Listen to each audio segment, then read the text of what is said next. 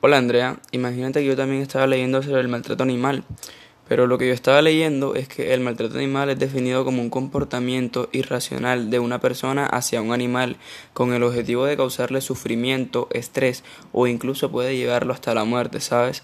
Psicólogos y expertos consideran este tipo de acciones como una antesala a la violencia social. Estudios demuestran que los asesinos tienen algún precedente de maltrato animal en su infancia también revela un indicador de violencia doméstica.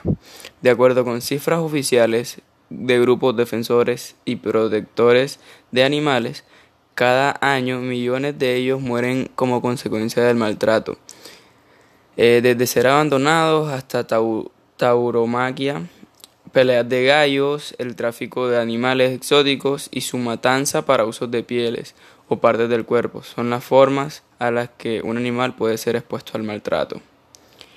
El maltrato animal también leí que hay, diferentes tipos de maltratos. Este y uno de estos en los que más quise investigar pues fue el maltrato animal doméstico. Eh, en estos casos no solo se incluye provocarles algún tipo de daño, sino también abandonarlos, no tenerlos en buenas condiciones de salud, mantenerlos atados en un espacio reducido por mucho tiempo y privarlos de su alimentación, ¿sabes? En varios países del mundo el maltrato animal es penado con cárcel o con costosas multas por lo que muchos ciudadanos se han visto obligados a protegerlos. Las legislaciones en algunas naciones también establecen prohibiciones tales como sacrificar animales y asimismo hay países en los que se regula mediante leyes la adopción. Esto me parece bueno, ¿sabes? No me gusta ver que animales sean maltratados.